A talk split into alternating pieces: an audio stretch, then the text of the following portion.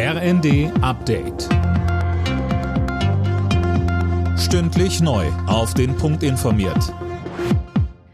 Ich bin Nanju Kuhlmann. Guten Tag.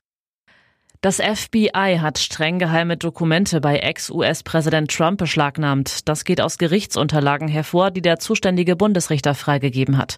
Anna Löwer berichtet.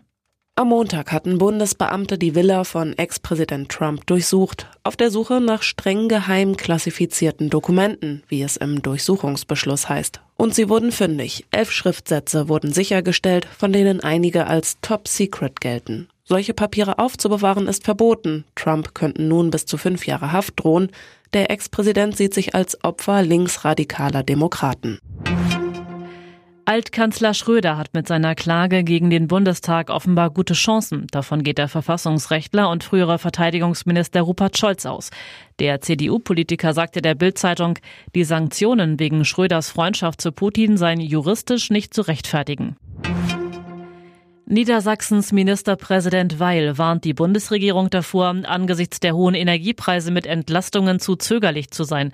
Er meint, ein Zaudern des Staates wäre sozialer Sprengstoff. Mehr von Colin Mock.